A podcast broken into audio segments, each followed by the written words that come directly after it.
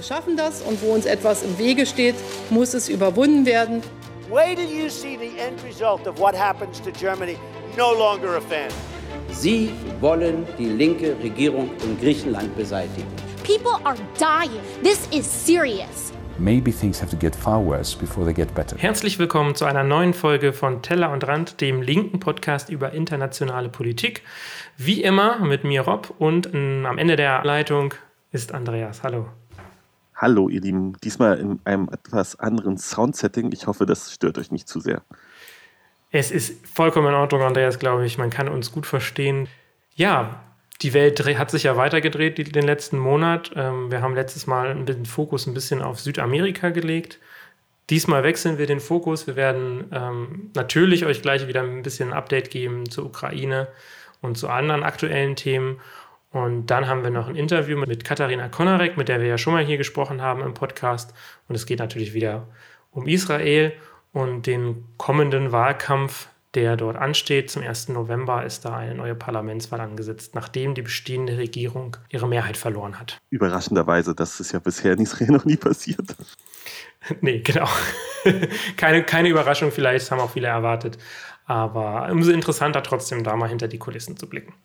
Ja, und leider ist ja gerade in Israel-Palästina auch gleichzeitig wieder ein Konflikt ausgebrochen. Da muss man sagen, die israelische Armee hat einen führenden Islamisten ermordet und dementsprechend reagierte die, diese islamistische Seite dann mit Raketenangriffen auf die Zivilbevölkerung. Ich finde gerade dieses Ding von wir bringen Terroristen mit Drohnen und Raketenangriffen um, was ja die USA auch gerade in Afghanistan gemacht hat, schon irgendwie ein bisschen schwierig, auch wenn ich verstehen kann, warum das aus deren Perspektive passiert. Wie, wie stehst du dazu? Also völkerrechtlich funktioniert das natürlich nur in einem Kontext des Krieges, in dem quasi Kämpfer anderer, eines anderen Staates oder einer anderen Gruppe, mit der man im Krieg ist, agieren kann. Ansonsten ist das, wie du, du hast es als Mord bezeichnet, es ist dann natürlich auch ein Mord ähm, und keine Kampfhandlung in dem Sinne. Die USA haben ja eine Kriegserklärung äh, über den Senat vor, nach dem 11. September quasi bestätigt. Dementsprechend sind die USA im Krieg gegen den Terrorismus und aus ihrer Perspektive dürfen sie das machen. In Israel gilt selbstverständlich das Gleiche. Sie befinden sich im Krieg. In dem Fall ist es ja nicht die Hamas gewesen, sondern der islamistische Dschihad, eine Gruppe, die wahrscheinlich sogar noch extremer ist als äh, die Hamas in Gaza. Ja, es ist eine, es ist eine schwierige Sache. Ähm, Im Prinzip, ich weine jetzt den Terrorist ähm, jetzt keine, keine Tränen hinterher aber das sollte nicht die Art sein, wie man diesen Konflikt ähm, löst. Und das ist auch nicht die Lösung dieses Konfliktes. Ich glaube, da sind sich die meisten AkteurInnen sogar einig. Ähm, das gleiche gilt auch im Kampf gegen, den, gegen die Al-Qaida. Ähm, von daher, eigentlich ist das nicht in Ordnung. Wie gesagt, aber ich weine natürlich diesen Leuten jetzt nicht unbedingt die Tränen hinterher. Und das Problem sind ja auch immer, dass es so viel Kollateralschäden gibt. Gerade wenn zum Beispiel eben auch die Familien ähm, mitgetötet werden oder ja, unbeteiligte Un Umstehende. Voll. Also ich meine, da muss ich natürlich weine ich auch den Touristen keinerlei äh, Tränen nach und ähm, es ist natürlich trotzdem weiterhin schwierig, ähm, weil bloß weil ein Mord gerechtfertigt ist, bleibt es ja trotzdem ein Mord und äh, ähnlich wie in anderen Fällen würde ich da erstmal auf Rechtsstaatlichkeit und Völkerrecht ähm, pochen, weil das sind die Punkte, an denen wir uns am besten orientieren können und die uns äh, meiner Meinung nach zumindest irgendeine Form von ja, weltweiten friedlichen Zusammenleben ermöglichen könnten, wenn sie sich, wenn sich an diese Seite alle halten können. Die USA haben ja tatsächlich ähm, so Raketen verwendet, die nicht mal explodieren, sondern die einfach nur scharfe Messer sind. Das finde ich natürlich auf der einen Seite ultra ja, absurd und, und äh, seltsam. Gleichzeitig muss man sagen, wenn sie solche Tötungen durchführen, in diesem Fall ist es wahrscheinlich die humanste der Möglichkeiten, weil so auf keinen Fall jemand anders mit verletzt wird. Das ist schon mal krass, aber ich finde es auch einfach absurd, in einem, äh, dass man eine Rakete aus Messern auf jemanden schießt. Das, ist, das klingt absurd, aber im Prinzip ist es, wie du sagst, es verringert halt die Wahrscheinlichkeit von Kollateralschäden. Das ist natürlich irgendwie auch positiv. Man muss sich das auch mal vorstellen. Wir leben in einer Welt, in der ähm, es Akteure gibt, die können dich an mehr oder weniger jedem Punkt der Erde ähm, einfach vom Himmel aus umbringen. Also es ist schon ein bisschen gruselig. es ist auf jeden Fall ein dystopisches Level, was ich mir nicht hätte vorstellen können. Also das ist so, ja, ja. Ähm, Weltschmerzlevel in diesem Podcast ist übrigens wieder ein bisschen hoch. Ähm, auch wenn wir probieren, äh, positive Nachrichten am Ende zu, zu suchen, aber, aber ich muss sagen, die Gesamtentwicklung hilft uns dabei nicht unbedingt. Nein, auf keinen Fall. Und ähm, das ist natürlich auch, wenn wir wieder auf de, unser Standardthema ehrlich so ein bisschen gucken, ist nämlich der Krieg gegen die Ukraine oder in der Ukraine. Äh, dort gibt es jetzt auch nicht so viele positive Meldungen. Es gibt Berichte, dass die Ukraine durchaus in der Lage ist, einzelne Dörfer, gerade im Süden des Landes, zurückzuerobern von den Russen. Gleichzeitig aber ähm, ja, stärken die Russen ihre Position dort. Und es ist so ein bisschen viel Veränderung an der Front sozusagen ist nicht zu berichten. Ähm, es gab allerdings einen ähm, vermutlichen Angriff auf ein Gefangenenlager mit ukrainischen Kriegsgefangenen in der Region Donetsk, wo 50 Kriegsgefangene ähm, ja, ums Leben gekommen sind. Da gab es wieder so russische Desinformationen. Ich glaube, die Russen haben gesagt, das waren die Ukrainer selber, die ihre eigenen Gefangenen umgebracht haben. Genau, und jetzt gibt es verschiedenste Untersuchungen, unter anderem von Bellingcat, die ziemlich eindeutig, ja, zumindest ähm, schlüssig ähm, aufmachen, dass das auf keinen Fall wohl äh, ukrainische Raketen waren, die dort eingeschlagen sind, sondern eher aus dem Lager heraus mh, hm, die Kriegsgefangenen ja, ermordet wurden durch eine Bombe. Ähm, auch da würde ich sagen, also, ne, also ähm, der russische Staat agiert in einer Form unmenschlich und terroristisch, ähm, wie das auch kaum vorzustellen ist. Wobei man natürlich sagen muss, Krieg ist erstmal für alle Seiten scheiße und alle Seiten in einem Krieg agieren, also agieren selten human oder ähm, ist, auch das Menschenrecht ist da etwas, woran sich sehr, sehr selten gehalten wird, aber das Ausmaß, worin die russische Föderation dort ähm, gegen Menschen und sowohl Zivilbevölkerung als auch äh, Soldaten und Kriegsgefangene agiert, ist schon, ist schon krass. Ja, und ich glaube auch in diesem Fall muss man gar nicht darüber muss man nicht lange daran, darüber nachdenken, warum, wer hier Interesse hat, was zu tun. Die Ukraine, wenn sie es ähm, aus Versehen gemacht hätte, dann hätten die Russen einfach die Beweise äh, präsentieren können, was sie nicht präsentiert haben. Ähm, wenn es ein, absi ein, absichtlicher Angriff wäre, politisch untragbar gewesen. Zelensky würde sich damit ja ans eigene Fleisch schneiden, die eigenen Leute umzubringen. Warum sollte er das tun? Auch wenn die Russen das so behaupten. Und dass die Russen das gemacht haben, macht einfach am meisten Sinn. Ähm, auch mit dem Track Record, wie du sagst, also Ukraine, ja, es gibt einzelne Fälle, wo, wo auch Kriegsverbrechen ähm, begangen wurden von ukrainischer Seite. Ähm, das kann man nicht immer sicher sagen, aber das ist durchaus realistisch. Aber die Russen tun das flächendeckend und von daher ist das hier auch, denke ich, so wie die Situation ausgegangen ist. Nee, aber wie du sagst, ein Krieg ist natürlich nie gut. Aber das ist natürlich noch ein Level, was wir was auch eigentlich Folgen haben muss, jetzt langsam mal irgendwie. Und es hat zwar Folgen, aber irgendwie habe ich das Gefühl, der gute Herr Erdogan zum Beispiel hat sich jetzt diese Woche mit Putin selbst betroffen und sie haben gesagt, dass es eine neue Ebene der freundschaftlichen Beziehungen gäbe zwischen Russland und der Türkei. Und das ist natürlich besorgniserregend, gerade von einem NATO-Partner voll und ganz. Und das ist natürlich eine Schwierigkeit, die dort noch herrscht. Ich meine, die Türkei spielt da gerade sein Blatt am besten aus, um zu zeigen, dass man irgendwie dazwischen steht, verdient scheinbar auch noch gut Geld damit, indem man sowohl bei den Getreidelieferungen als auch bei Gaslieferungen gute Preise aushandelt. Und man muss halt sagen, Erdogan hat das Problem, dass er in einer der schwierigsten Wirtschaftskrisen seines Landes ist und gleichzeitig Wahlen in Aussicht hat und im Gegensatz zu zum Beispiel Russland können in der Türkei Wahlen tatsächlich noch was verändern. Auch wenn sie nicht äh, fair und gleich sind, muss Erdogan wohl scheinbar trotzdem damit rechnen, dass er vielleicht die Macht verlieren könnte durch Wahlen.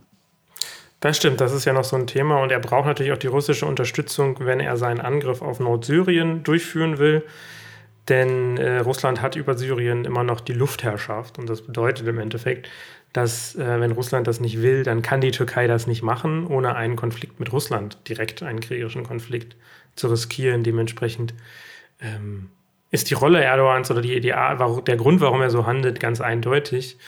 Ähm, aber es ist, denke ich, ziemlich besorgniserregend eigentlich, dass hier jemand aus dem westlichen, ich sag mal, Bündnis, wenn man das so sehen will, so ausschert vielleicht war es auch ein Fehler, die Türkei damals überhaupt mit aufzunehmen. Aber anyway, das ist ja schon lange her. Da waren die Situationen vielleicht ein bisschen anders. Kommen wir mal zu meinem kleinen äh, Exkurs, weil Dinge, die nicht aufgenommen werden und nicht diskutiert werden. Ähm, ich wollte einmal kurz über, den, über, die Demokratische Republik Kongo reden. Warum? Ähm, nun äh, gibt es oder gab es im Juli und August Übergriffe dort auf UN, ähm, UN-Friedens, also UN-Blauhelm-Soldaten. Und ähm, dabei sind 36 Menschen gestorben, darunter vier Blauhelm-Soldaten.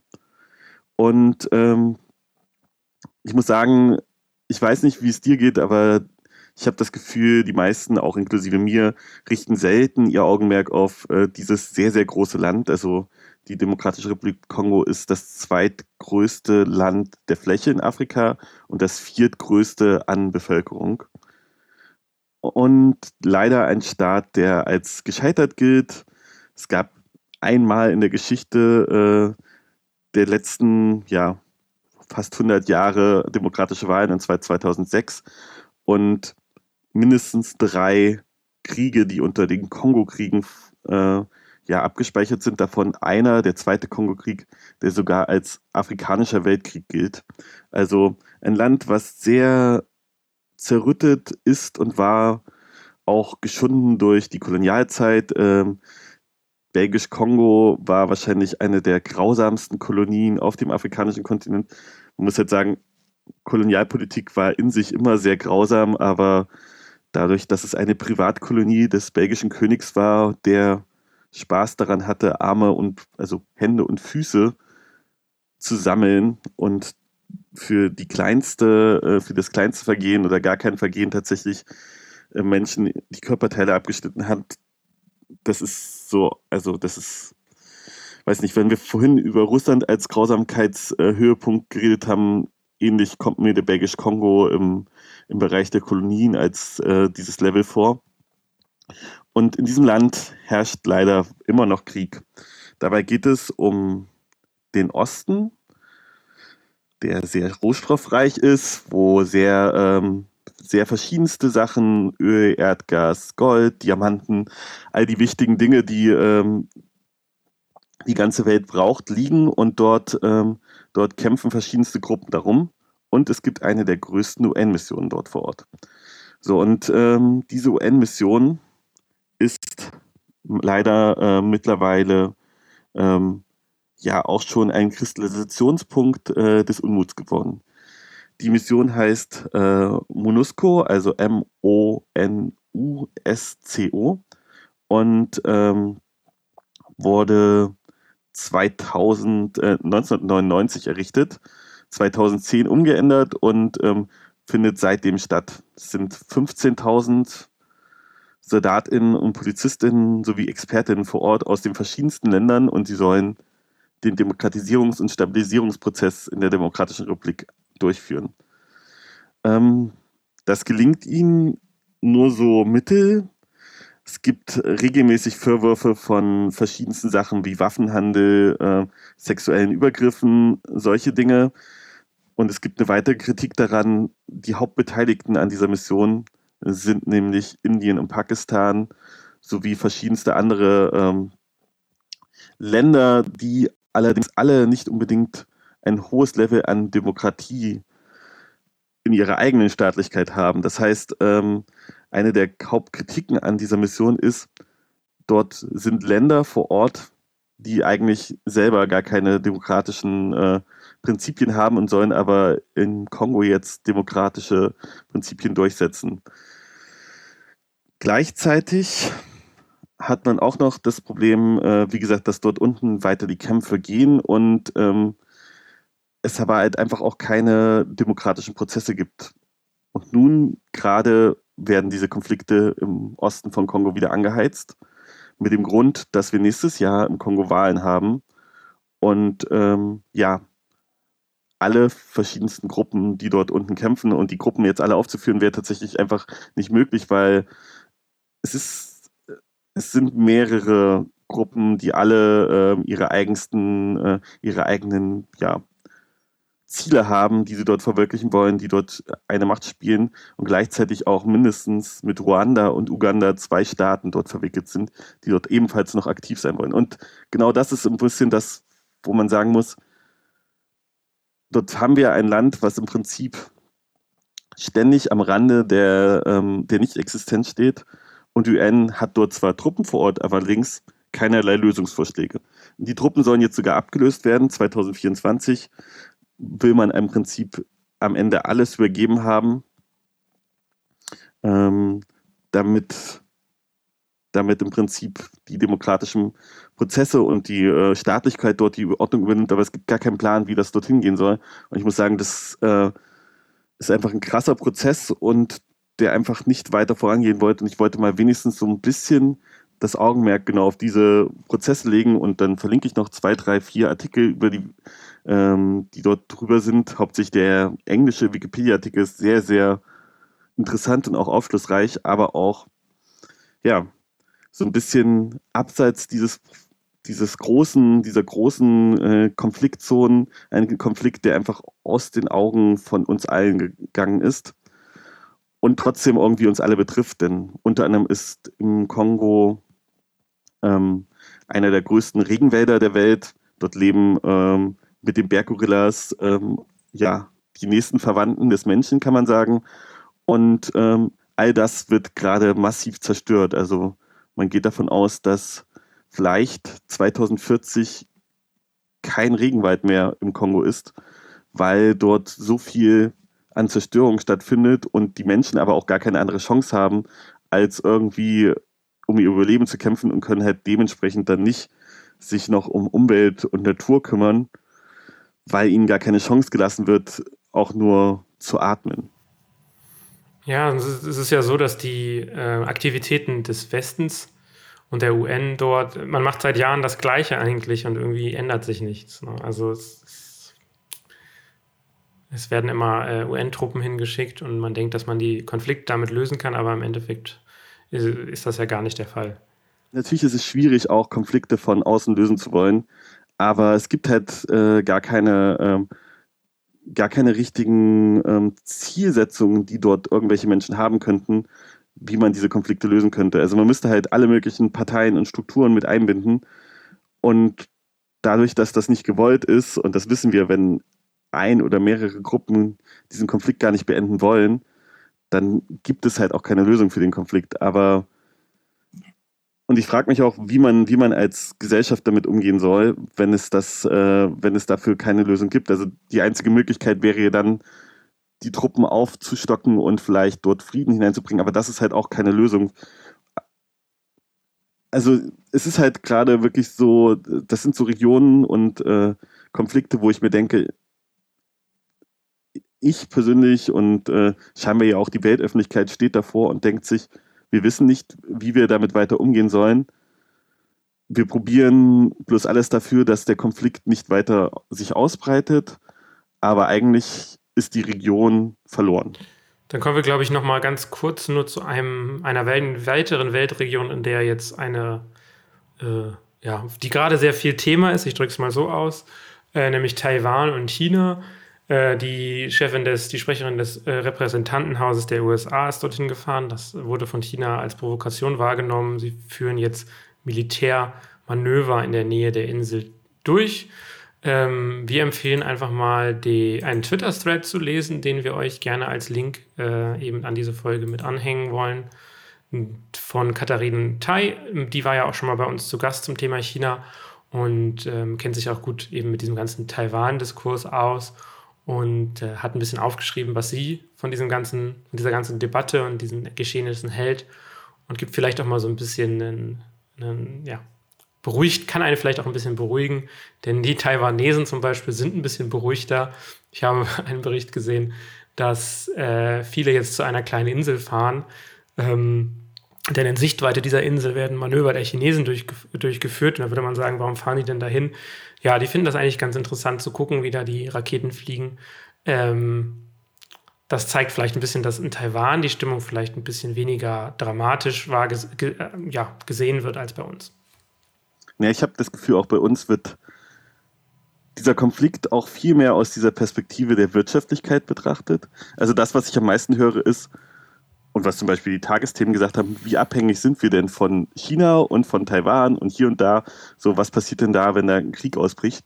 Und das ist so ein interessanter Wendungspunkt auch an diesem Konflikt, der dort sich bahnbrechen könnte, äh, dass das dann gefragt wird, okay, was bedeutet das für unsere Wirtschaft? Wo ich mir denke, das ist fast schon ein perfider Blick auf Krieg. Ja. Also ich möchte, ich möchte nicht unbedingt, dass als erstes gefragt wird, oh, heißt das dann, Mercedes kann weniger Autos bauen, wenn gleichzeitig woanders, ähm, weiß ich nicht, vielleicht Hunderttausende von Menschen sterben können. Und äh, genau deswegen ist aber auch gleichzeitig diese ganze Verknüpfung von Wirtschaft. Wir haben gelernt anhand Russland, dass das nicht unbedingt immer zu Appeasement führt. Allerdings hat man in der Volksrepublik China ja auch ganz andere Perspektiven und ganz andere Fragestellungen und grundsätzlich gewinnt man über die Zeit eher Macht, während die russische Föderation ja genau das gegenteilige Problem hatte, dass sie über die Zeit eher an Macht verloren hätte und deswegen quasi einen Timer gestellt hatte, wann sie diesen Konflikt hätte gar nicht mehr in einen Krieg umwandeln können. Ich glaube, das ist auch ein großer Unterschied, der äh, zwischen diesen beiden Akteuren gestellt ist. Hm. Und ja, aber hoffen wir mal, dass ich damit dann richtig liege und dass die Volksrepublik nicht unbedingt einen offenen Konflikt sucht. Das wäre zumindest wünschenswert und ähm, wie gesagt, wir haben jetzt gerade genug Konflikte hier auf der Welt. Das, das brauchen wir nicht noch zusätzlich, glaube ich. Genau, ich würde auch den, vielleicht noch den Podcast, äh, den Katharin Tai mit äh, Holger Klein aufgenommen hat. Das sind fast zwei Stunden. Also wenn ihr Lust habt, äh, tief in das Thema Volksrepublik China und besonders da auch Parteipolitik und sowas hineinzugehen, äh, empfehle ich den. Da werden dann auch noch ganze Bücher zum Thema empfohlen. Äh, da wird auch Social Score auseinandergenommen, ob das System existiert und wie es existiert. Genau. Sehr, sehr spannende Zwei-Stunden-Folge. Ähm, packen wir auch einfach mit in die Links. Dann gehen wir mal weiter zum Interview. Ich hoffe, es äh, gefällt euch. Los geht's. Wie versprochen rede ich jetzt mit Katharina Konerek. Sie arbeitet am Haifa Center for German and European Studies. Das ist an der Universität dort. Und sie ist Politikwissenschaftlerin und kann uns deswegen sehr gut über die aktuelle Lage in Israel berichten und was es mit dem Fall der Regierung eigentlich auf sich hat. Hallo Katharina. Hallo Rob, schön, dass ich da sein kann und äh, ich freue mich. Ja, es ist immer schön, mal wieder jemanden mal im, im, im, Interview zu haben, den wir schon mal hatten. Das, von daher ist das ähm, natürlich schön, nochmal wieder Revue passieren zu lassen, was vielleicht auch passiert ist in den letzten ja, Monaten und Jahren. Und da ist ja einiges passiert in Israel. Wir hatten eine neue Regierung, die, die so in der Form gab sowas ja noch gar nicht. Netanyahu wurde gestürzt. Das ist ja auch auf jeden Fall, glaube ich, eine positive Nachricht, kann man sagen. Nun gab es diese Regierung und sie hat einige Zeit regiert, aber jetzt ist sie auseinandergefallen. Aber gehen wir mal wieder zurück zu dem Anfangspunkt. Was war eigentlich das Besondere an dieser Regierung? Ähm, also das Besondere an dieser äh, Regierung, die auch genannt wird die Bennett-Lapid-Regierung nach den äh, beiden quasi führenden Köpfen in der Regierung, ähm, war, dass äh, es eben in Israel ähm, 2020 und 2021 gleich vier Wahlen gegeben hat. Und es wurde eben immer versucht, so wie du schon gesagt hast, ähm, Bibi Netanyahu ähm, aus dem Amt zu wählen. Ähm, und in dieser letzten Regierung, also dieser Bennett-Lapid-Regierung, ähm, ist es dann quasi gelungen, dass sich sehr viele Parteien, die normalerweise äh, im Parteienspektrum sehr weit auseinanderstehen, dass diese Parteien sich quasi vereinen und sich auf eine gemeinsame Regierung einigen.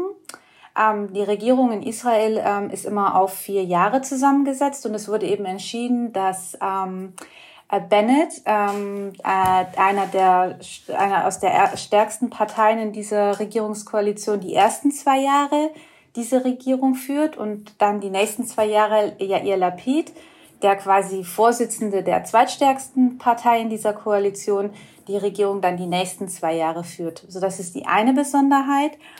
Die zweite Besonderheit ist, wie ich schon gesagt habe, eben, dass es Parteien aus ähm, ganz verschiedenen äh, ähm, Spektren quasi vereint. Also zum einen ähm, konservative ähm, Mitte-Rechtsparteien, ähm, die Partei um ähm, Bennett ähm, mit dem Namen Yamina. Yamina bedeutet auch rechts, also eigentlich eher eine rechtskonservative religiöse Partei, aber eben auch sehr linke Parteien. Also die Arbeitspartei war in dieser Koalition äh, auch dabei. Meretz, quasi die linkeste Partei im israelischen Parteienspektrum, also vergleichbar mit der deutschen Linken. Und, und das ist das wirklich Besondere oder das erste Mal, eine arabische Partei, die sogenannte Vereinte Arabische Liste oder äh, Ralam in Kurzversion. Ähm, das wurde auch sehr groß ähm, propagandiert und herausgestrichen, dass man gesagt hat, das ist das erste Mal, dass eine arabische Partei ähm, Teil einer Regierungskoalition ist. Die Frage ist natürlich, was vereint Parteien, die so weit eigentlich politisch auseinanderliegen? Ähm, und wie kann es dazu kommen, dass diese Parteien eine Regierung bilden? Und also der vereinende Faktor dieser Regierung war ähm, äh, Bibi Netanyahu, den Vorsitzenden der Likud-Partei, aus dem Amt zu wählen und quasi einen Neubeginn in der israelischen politischen Landschaft zu schaffen. Und das war das verbindende Element dieser letzten Regierung.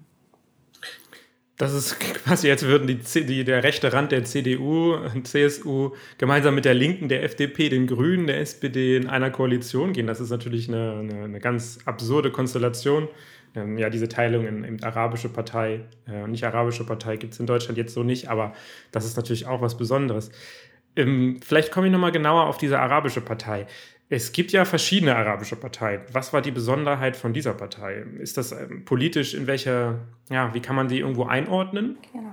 Also wenn wir von arabischen Parteien sprechen, muss man vielleicht auch noch dazu sagen, wir sprechen von ähm, Parteien, die ähm, die Palästinenser in Israel repräsentieren, die sogenannten 48er Palästinenser, also nicht die Palästinenser in der Westbank und in Gaza, da besteht ein großer Unterschied. Und ähm, in der palästinensischen Gesellschaft ähm, der 48er Palästinenser gibt es, wie in jeder Gesellschaft eben auch, unterschiedliche politische Strömungen. Also es gibt eine kommunistische Partei, ähm, die jetzt nicht ausschließlich natürlich für Palästinenser ist, in der auch sehr linke Israelis sich wiederfinden. Hadash, also die hat auch ein sehr starkes äh, Profil, eine lange Tradition und ist eben wie die kommunistische Partei in Deutschland vielleicht anzusehen. Ähm, und dann gibt es auch noch ähm, eine äh, etwas gemäßigte Partei, ähm, die äh, auch von Palästinensern hauptsächlich gestellt wird, die sehr areligiös ist, ähm, wo äh, Palästinenser, christliche, muslimische, drusische äh, Palästinenser sich wiederfinden. Ähm, und die dritte Partei, die quasi ähm, dieser Regierungskoalition beigetreten ist, das Besondere ist vielleicht, also sie wird geführt von einer Person namens äh, Mansour Abbas und diese Partei definiert sich ähm, als islamisch, also als religiös. Und hier kann man dann vielleicht zu den vereinenden Faktor auch zu den ähm, rechten Israelis finden. Also Religion spielt eine große Rolle ähm, Islam spielt eine große Rolle und ähm, quasi auch ähm, das Konservativsein in Anführungszeichen. Also gerade im Vergleich zur kommunistischen arabischen Partei oder zu einer, die eher so im Mitte-Links-Spektrum anzusiedeln ist, die sich auch für LGBT-Rights einsetzt, hat sich diese dritte arabische Partei sehr stark für Wertekonservativismus ausgesprochen und sich eben sehr stark dafür eingesetzt, ähm, dass ähm, äh, Ehen zwischen Mann und Frau geschlossen werden, dass gleichgeschlechtliche Paare keine Kinder adoptieren dürfen und steht quasi in dieser Ideologie tatsächlich ähm, äh, eher rechten äh, zionistischen ähm, israelischen Parteien nahe. Und wie gesagt, es war wirklich, ähm, diese Partei ist dann auch sehr stark umschmeichelt worden von eben den großen Koalitionspartnern, weil man sie einfach gebraucht hat. Man hat sie gebraucht, um eine Regierung zu bilden. Es gibt auch äh, religiöse jüdische Parteien, also orthodox religiöse jüdische Parteien, die normalerweise auch immer an Regierungsbildungen mit beteiligt waren. Die sind aber tatsächlich sehr Benjamin Netanyahu und seiner Likud-Partei verbunden. Und deshalb äh, haben die nicht an diesen Regierungsverhandlungen teilgenommen. Also es gibt schon verschiedene Erklärungsmuster, warum diese arabische Partei auf einmal in einer so äh, kunterbunten Regierung auftaucht und ähm, das äh, gerade, also wir hatten das schon mal ähm, in den letzten Interviews besprochen in Israel, äh, es ist immer sehr wichtig, wer steht an der Parteispitze oder an der Spitze einer sogenannten Liste, die dann gewählt wird. Ähm, und diese Person eben und Mansour Abbas, der sich auch sehr geschmeichelt gefühlt hat, dass er zu Gesprächen eingeladen wird und ähm, auch das, also dass das Spiel natürlich auch große Ego, Egoisten mit, ähm, wo gesagt wird, okay, jetzt ich kann in dieser Regierung Teil sein, ich kann was mitbestimmen. Und wenn man ihn überzeugt, dann hat man quasi auch seine Partei und seine Parteimitglieder im Boot. Das ist ja schon mal sehr interessant und das klingt aber auch nach einer, nicht nur nach einer schwierigen Regierungsbildung, die das sicherlich war, sondern auch nach einer schwierigen ja, Regierung und Legislatur an sich. Ähm, wie ist das abgelaufen? Konnte die, konnten die Parteien ja was umsetzen? Waren sie, würdest du sagen, war das jetzt erfolgreich? Und naja, wahrscheinlich nicht, weil sie ist ja zerbrochen. Ähm, vielleicht kannst du da noch erklären, äh, wie es dazu kam. An, so was ist der gemeinsame Nenner dieser Parteien und das gemeinsame Ziel? Ähm, das Ziel war einfach, äh, Benjamin Netanyahu aus dem Amt zu wählen und nichts mehr. Also wenn man sich heute unseren Koalitionsvertrag in Deutschland zwischen FDP, Grünen und der SPD anschaut, dann gibt es da tatsächlich doch ähm, einiges an Inhalten und Ideen, die dann umgesetzt werden sollen. Das war eben bei dieser israelischen Regierungskoalition nicht der Fall. Ähm, nachdem sie gebildet worden ist, hat äh, Bibi Netanyahu ähm, diese Koalition auch stark verhöhnt öffentlich und gesagt, naja, ihr werdet es sowieso nicht schaffen. Was, was, was wollt ihr überhaupt durchsetzen? Was wollt ihr überhaupt machen? Ähm, ursprünglich, ähm, wie gesagt, wäre ähm, diese Regierungskoalition bis 2025 ähm, im Amt gewesen. Und jetzt sehen wir eben schon, dass ähm, sie im Juli 2022 bereits zerbrochen ist. Also sie hat vielleicht ein Jahr überlebt. Ähm, in einem Jahr kann man sehr wenig umsetzen. Und es gab viele, viele, viele Debatten. Also jedes Thema, was quasi angepackt worden ist, wurde debattiert. Wenn man nach dem Auslöser des Zusammenbruchs fragt, also sagt, warum ist diese Koalition dann auseinandergebrochen, dann ist der vordergründige Auslöser sehr banal. Ähm, und zwar ging es dabei um einen Streit zwischen einer äh, linken ähm, äh, äh, Abgeordneten, also ähm, die auch also die Gesundheitsministerin äh, im Moment ist in Israel von einer linken israelischen Partei, Nizan Horwitz. Ähm, und Nizan Horwitz hat einfach ähm, einen Beschluss erlassen, der sagt, ähm, an den hohen jüdischen Feiertagen wie Pessach ähm, soll es trotzdem möglich sein, in Krankenhäusern äh, Brot zu bekommen. Also ähm, normalerweise am Pessach ähm, nach dem jüdischen Gesetz äh, darf kein Mehl oder nichts, was mit Mehl oder Hefe zu tun hat, ähm, im Haus sein. Bisher war das dann verboten, quasi in öffentlichen Gebäuden oder ähm, also zum Beispiel in Krankenhäusern Brot oder ähnliches äh, dort mit hinzubringen. Im äh, israelischen Gesundheitswesen arbeiten aber überdurchschnittlich viele ähm, Palästinenser, also ähm, 48er Palästinenser, ähm, und die ähm, schon lange darauf hingestrebt zu sagen, naja, das ist nicht unsere Religion, nicht unser Feiertag, wir wollen trotzdem unser Essen essen, so wie wir es gewohnt sind. Sie hat diesen Erlass gegeben und ähm, daraufhin hat eine der äh, rechten Abgeordneten Edith Sielmann von der Partei Yamina gesagt, das geht nicht, ich verlasse diese Koalition und da sieht man schon, die Koalition war so knapp aufgestellt, dass eine Abgeordnete, die aus dieser äh, Koalition ausgestiegen ist, schon für einen Zusammenbruch der Koalition äh, geführt hat. Man muss aber da zum Beispiel dazu auch sagen, dass diese Edith äh, Sielmann ähm, von der Yamina-Partei schon ganz lange auch von Bibi Netanyahu umworben worden ist, der immer wieder gesagt hat, naja, was machst du in dieser Partei, die ähm, in dieser verräterischen Koalition ist, komm doch zu mir in meine Partei, ähm, da bist du viel besser aufgehoben. Da geht's mit rechten Dingen zu, da kriegen die Araber nicht oder Palästinenser nicht ihre Rechte, sondern da ist äh, wirklich betonen wir weiterhin die, die, den jüdischen Staat, also betonen wir weiterhin, es ist ein jüdischer Staat und ähm, äh, praktizieren hier nicht äh, gleiches Recht für alle. Das heißt, am Ende ist es wieder, der, der Grund ist dann doch ein, wie es in Israel ja oft ein Konfliktpunkt ist, äh, die Frage der Religion. Ja, also was vielleicht auch interessant ist in dem Zusammenhang, dass die Koalition auch von beiden Seiten, also sowohl aus dem rechten als auch auf dem linken Lager, immer wieder angegangen worden ist, ähm, sowohl von religiösen, auch als ähm, von säkularen.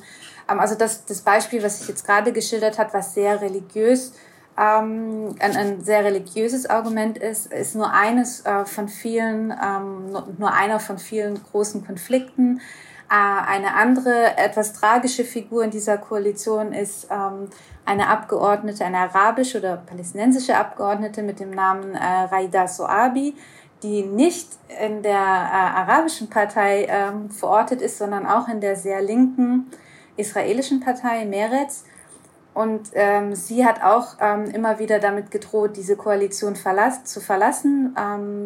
Ein großer Auslöser oder ein, ein großes Ereignis hier im Land war die Ermordung äh, der Journalistin äh, Shirin Abu Akli.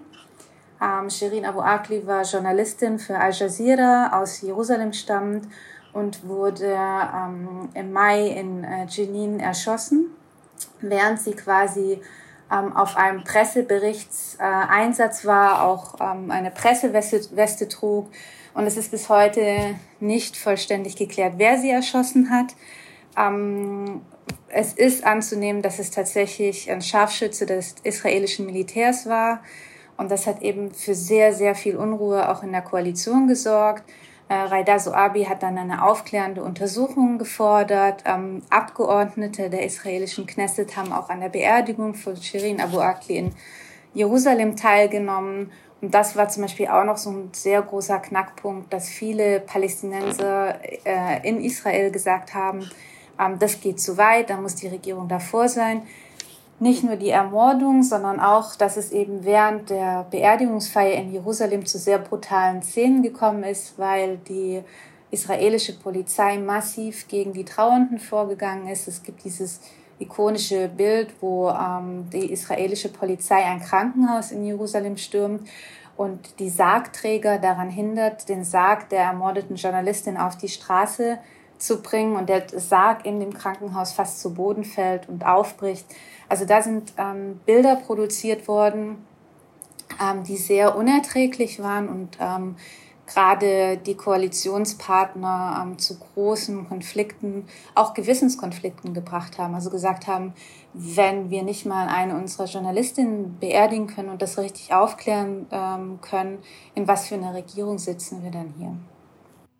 Es klingt ein bisschen, als wäre etwas auseinandergebrochen, was von Anfang an nicht hätte zusammenkommen sollen oder dürfen, weil, weil es eigentlich, es war quasi schon von vornherein klar, dass das nicht lange hält.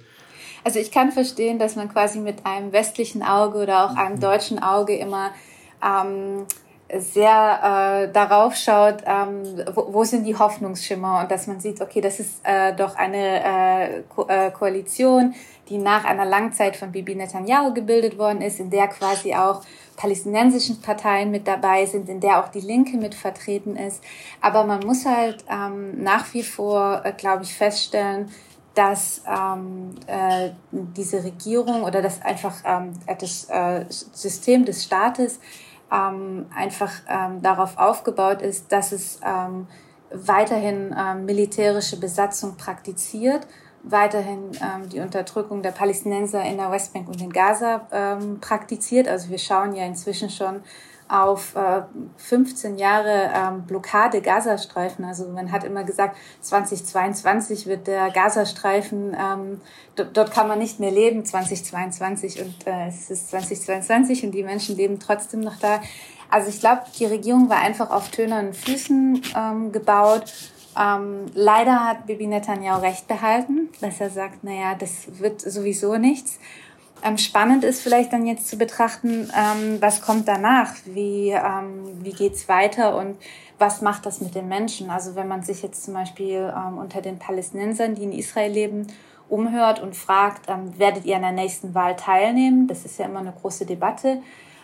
Geht die Tendenz tatsächlich dahin, dass immer weniger Leute auch wirklich an den Wahlen teilnehmen sondern dass sich viel mehr Leute politisch außerhalb ähm, dieses staatlichen Rahmens organisieren und sagen, also wir vertrauen nicht mehr in, in Wahlen, wir vertrauen nicht mehr in das israelische Parlament, wir organisieren uns außerhalb, also außerparlamentarisch.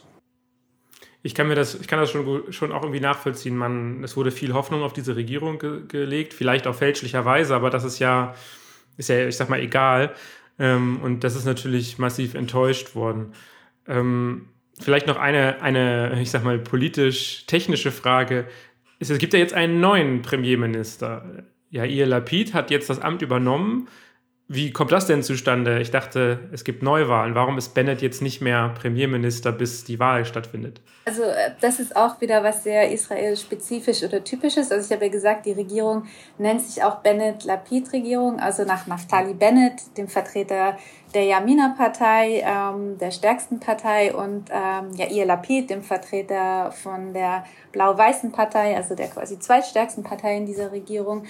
Ähm, und es war eben ausgemacht, dass ähm, Naftali Bennett diese Koalition für zwei Jahre führt und dann nach zwei Jahren die Regierungsverantwortung ähm, an Yair Lapid abgibt.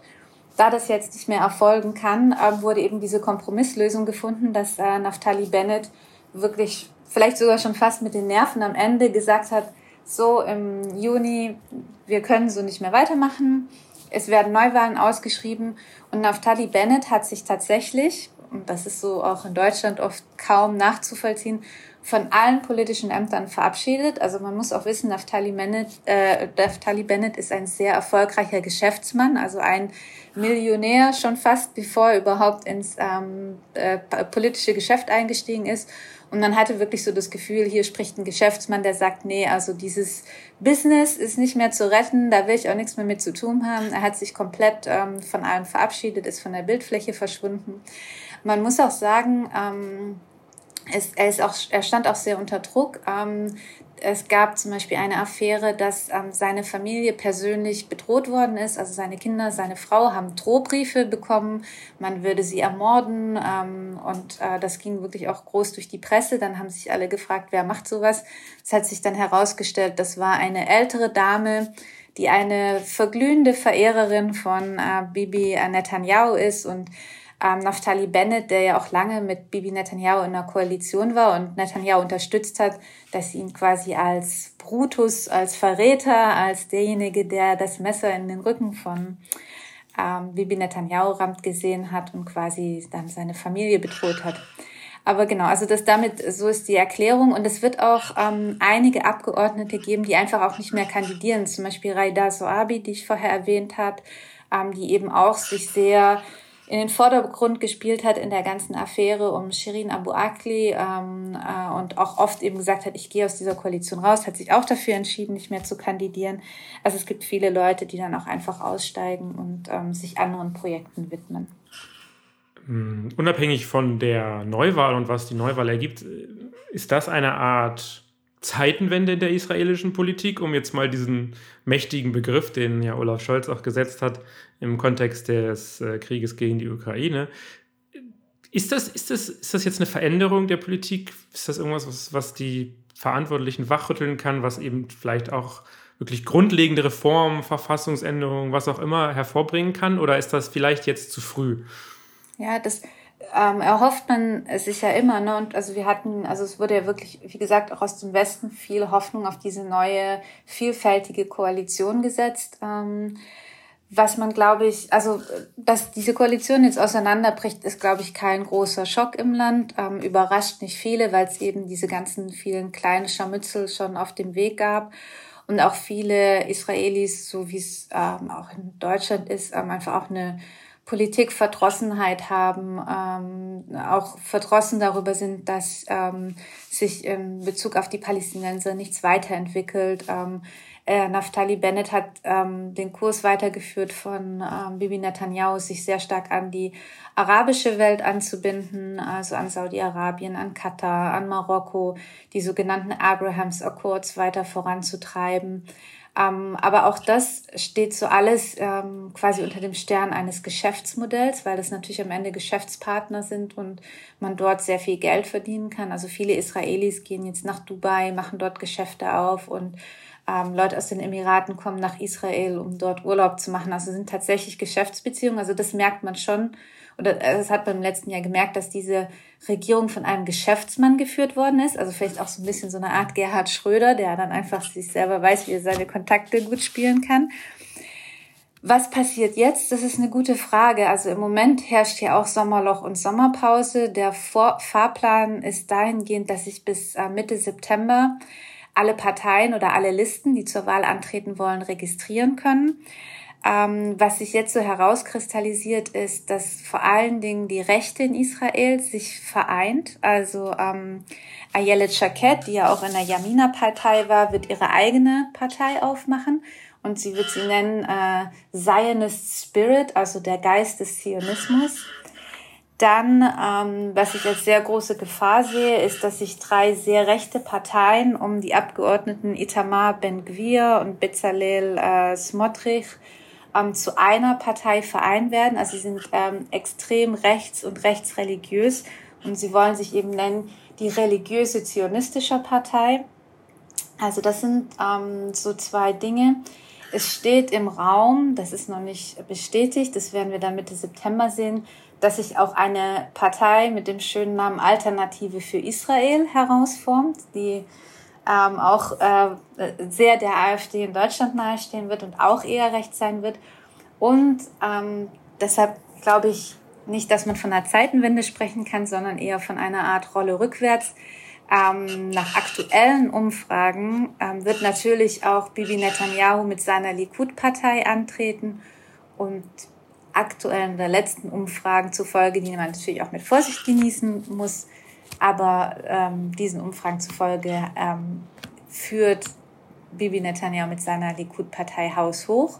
Das heißt, er hat quasi das letzte Jahr sehr gut dazu genutzt, ähm, sich wieder in eine bessere Position zu bringen, sich reinzuwaschen und quasi auch zu sagen, seht ihr, jetzt habt ihr dieses Experiment gemacht mit dieser Koalition, mit Arabern in der Regierung, mit Linken in der Regierung und was hat's euch gebracht? Nichts. Also ich würde sagen, es ist keine Zeitenwende, sondern eher so eine Rolle rückwärts. Ähm, genau, und ähm, die Wahlen werden dann tatsächlich am 1. November stattfinden, aber so richtig werden wir wissen, ähm, was uns erwartet, äh, wahrscheinlich so im Oktober nach den äh, hohen äh, israelischen Feiertagen und nachdem alle Listen quasi auch bekannt gegeben worden sind. Ja, du hast es jetzt gerade angedeutet, die Rechte versucht sich zu vereinen. Ähm, Israel hat ja, wenn man so will, ist der Mainstream in Israel ja durchaus auch wahrscheinlich Mitte rechts durchaus angelegt, vielleicht sogar noch ein bisschen weiter, als äh, uns das hier ähm, lieb ist. Und du hast jetzt auch gesagt, es gibt eine neue Partei, Alternative für Israel. Ähm, ist die inspiriert von Deutschland? Ist das schon so was, was man weiß ungefähr? Es ist ja immer noch alles ein bisschen gemunkel wahrscheinlich. Ja, also man weiß noch nicht sicher, sie sind noch nicht sicher eingetragen. Ähm, aber ja, es gibt schon lange ähm, diese Verbindung, die AfD versucht schon lange Verbindungen zu Israel aufzubauen. Ähm, aus einem, ähm, wie gesagt, politikwissenschaftlich sehr logischen Grund, weil ähm, in Deutschland die AfD ja so an den rechten Rand gestellt wird und sie immer sagt, naja, wir sind, ähm, wir sind nicht so rechts, wie ihr denkt. Und wenn sie dann sagen können, schaut mal, ähm, wir kümmern uns auch um Israel, wir haben eine Schwesterpartei in Israel, ähm, wir sind, ähm, äh, wir sind pro-jüdisch, wir sind pro-israelisch, wir sind nur eben antimuslimisch. Also, also wir, wir können nicht anti, antisemitisch sein, wir haben doch jüdische Freunde. So in die Richtung. Und es gibt dann auch viele Punkte, die die israelische Rechte mit der AfD durchaus teilt. Ne? Also die Islamophobie, ähm, und dann, wie ich es vorher auch gesagt habe, ne, die Phobie gegen ähm, die LGBT-Community, alles, was anders ist, alles, was an konservativen Werten rüttelt ähm, und vor allen Dingen die Islamophobie oder die ähm, Abschottung gegenüber Einwanderung. Also das ähm, ist vielleicht auch noch sehr spannend zu erwähnen, weil du gefragt hast, was hat die Regierung auf den Weg gebracht. Also eins, also das hat die Regierung nicht auf den Weg gebracht, aber das war eins der letzten Gerichtsurteile, das quasi sehr bedroh ein bedrohliches Szenario auf, auch aufbaut für die Palästinenser, die in Israel leben, israelische Pässe haben. Ähm, dass es jetzt zum Beispiel möglich ist, dass wenn ähm, ein Palästinenser, der aber in Israel geboren ist, dort einen Pass hat und dort seine Staatsbürgerschaft hat, wenn ihm quasi Terrorverdacht nachgewiesen werden kann, dass ihm ab jetzt seine Staatsbürgerschaft aberkannt werden kann und er quasi als staatenlos erklärt werden kann. Das ist jetzt ein Präzedenzfall, der geschaffen worden ist. Aber das wird ein Trend sein. Also wir werden sehen, was in fünf bis zehn Jahren passiert, aber das ist quasi dann auch so, was die, die rechten Israelis dann mit Leuten wie der AfD vereint, dass sie sagen, Minderheiten, die sich hier nicht anständig benehmen, können wir jederzeit rausschmeißen. Und äh, es gibt zum Beispiel auch in Israel kein ähm, äh, Recht auf Asyl. Das gibt es deshalb nicht, weil man nicht möchte, dass Palästinenser aus dem Gazastreifen oder der Westbank Asyl beantragen. Und auch diese Gesetze sollen weiter verschärft werden. Also es gab auch hier diese Debatte, was ist mit den illegalen Einwanderern, die ähm, aus, ähm, äh, aus dem Sudan zum Beispiel gekommen sind oder aus Eritrea ähm, dann wurden auch äh, Agreements gemacht, sogar noch unter Netanyahu mit ähm, dem nigerianischen Staat, dass man gesagt hat, man fliegt die dort alle aus, Hauptsache Afrika, Hauptsache sie sind weg. Und das heißt, da gibt es leider schon sehr viele Parallelen und da muss man gucken, wie sich das in der Zukunft entwickelt. Da gibt es ja viele Themen. Also wir könnten, glaube ich, hier jetzt noch eine Stunde weiterreden, weil ähm, wenn du jetzt gerade auch das Thema eben ja, von geflüchteten Menschen in Israel äh, sprichst, das ist ein ganz interessantes Thema, was man eigentlich nochmal extra besprechen müsste. Aber ähm, ja, vielleicht ergibt sich noch ein anderes Mal die Zeit, darüber zu reden. Ähm, na, von daher müssen wir schauen, wie es jetzt äh, weitergeht mit, mit, ja, mit diesen Wahlen und auch äh, inwieweit überhaupt diese Wahlen dann die Meinung der Israelis und auch natürlich der Palästinenser entspricht. Ob das überhaupt dem, ja, du hast ja gesagt, viele WählerInnen, gerade ähm, eben linke und arabische WählerInnen, wenden sich von der Politik ab oder zumindest von der parlamentarischen Politik ab. Und das ähm, hat ja auch, kann ja auch einen sehr negativen Aspekt haben, wenn die gerade die religiösen Parteien ihre Leute sehr ja, diszipliniert an die Wahlurne bringen. Ne? Also von daher, wir, wir, wir beobachten das, vielleicht sprechen wir im Herbst oder im Winter dann nochmal, also im, nach der Wahl am 1. November nochmal darüber und schauen uns mal an, was da jetzt bei rausgekommen ist. Ja, äh, vielen Dank, Katharina, für dieses Interview und dass du uns so viel erzählt hast. Ich glaube, das war äh, auf jeden Fall sehr interessant und hat einen guten Einblick in diese Thematik gebracht, was ja in den deutschen Medien immer eher plakativ oder sehr grob abgearbeitet wird. Dankeschön. Vielen Dank, Rob. Vielen Dank. Dann mach's gut. Tschüss. Danke und vielen Dank an Katharina für dieses spannende Interview. Ähm, es war eine interessante Perspektive auch aus dem Inneren Israels zum Thema. Und ja, beenden wollten wir ja schon unseren Podcast mit einer guten Nachricht oder beziehungsweise wir haben uns zwei Nachrichten herausgesucht, die wenigstens ein bisschen Hoffnung bringen. Und da wäre zum einen natürlich dieser erste Maistransporter, der aus der Ukraine jetzt gerade heute am 6. August den Libanon angelaufen hat und ähm, die weiteren Transporter mit Weizen, ähm, also Transportschiffe mit Weizen, die aus der Südukraine nun auch ins Schwarze Meer fahren können und damit vielleicht zumindest den Lebens die Lebensmittelkrise der Welt etwas lindern können. Das wäre zumindest wünschenswert und ähm, ich denke, es ist ein Schritt in die richtige Richtung, ne, das auf jeden Fall.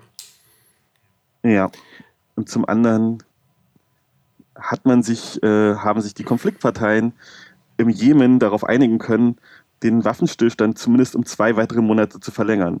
Das ist zum einen gut, weil das heißt, dass der Krieg dort nicht weitergeht. Das ist der längste Krieg, ähm, der derzeit eigentlich bisher ähm, in der Welt geherrscht hat. Und ähm, zum anderen ist es natürlich nicht so gut, weil es gibt es war der Minimalkompromiss. Man hat sich nur darauf geeinigt, nicht weiter zu kämpfen. Man hat aber keinerlei ähm, ja, Punkte gefunden, in denen man Friedensverhandlungen starten kann. Das heißt, dort hat die Koalition ähm, aus Saudi-Arabien und verschiedenen anderen AkteurInnen, die auf Seiten der gewählten jemenitischen Regierung steht, gegenüber den Houthi, unterstützt aus dem Iran, also ein klassischer Stellvertreterkrieg, keine Lösung gefunden, die auf langfristigen Frieden in der Region hindeuten, was natürlich gleichzeitig auch ein bisschen negativ ist. Aber Waffen, die schweigen, sind wahrscheinlich sind auf jeden Fall besser als Richtig. Waffen, die schießen. Und sie haben dort vor Ort halt auch gerade noch ganz andere Probleme, die dann wieder mit Lebensmittelkrise und damit auch indirekt mit dem Konflikt zwischen der Ukraine und Russland zusammen. Genau, und so ein, so, ein, ähm, so ein Waffenstillstand kann halt immer dazu führen, dass eben Nahrungsmittel geliefert werden können an die Menschen, die sie wirklich brauchen. Das ist insofern eine gute Nachricht, auf jeden Fall. Von daher, Ja, der Konflikt ist nicht beendet, aber es gibt Hoffnung. Ja, das stimmt. Gut, und äh, mit diesen Hoffnungsschimmern schicken wir euch in die Welt hinaus und hoffen, dass ähm, ja, wir nächstes, äh, in der nächsten Folge dann mehr als nur Hoffnungsschimmer präsentieren können. Das wäre doch, das wäre doch schön. Also drückt uns die Daumen, drückt der Welt die Daumen, dass es ähm, ein bisschen besser läuft als im letzten Monat. Genau. Und hier am Ende bedanken wir uns nochmal beim ND dafür, dass wir unterstützt werden, um diesen Podcast aufzunehmen.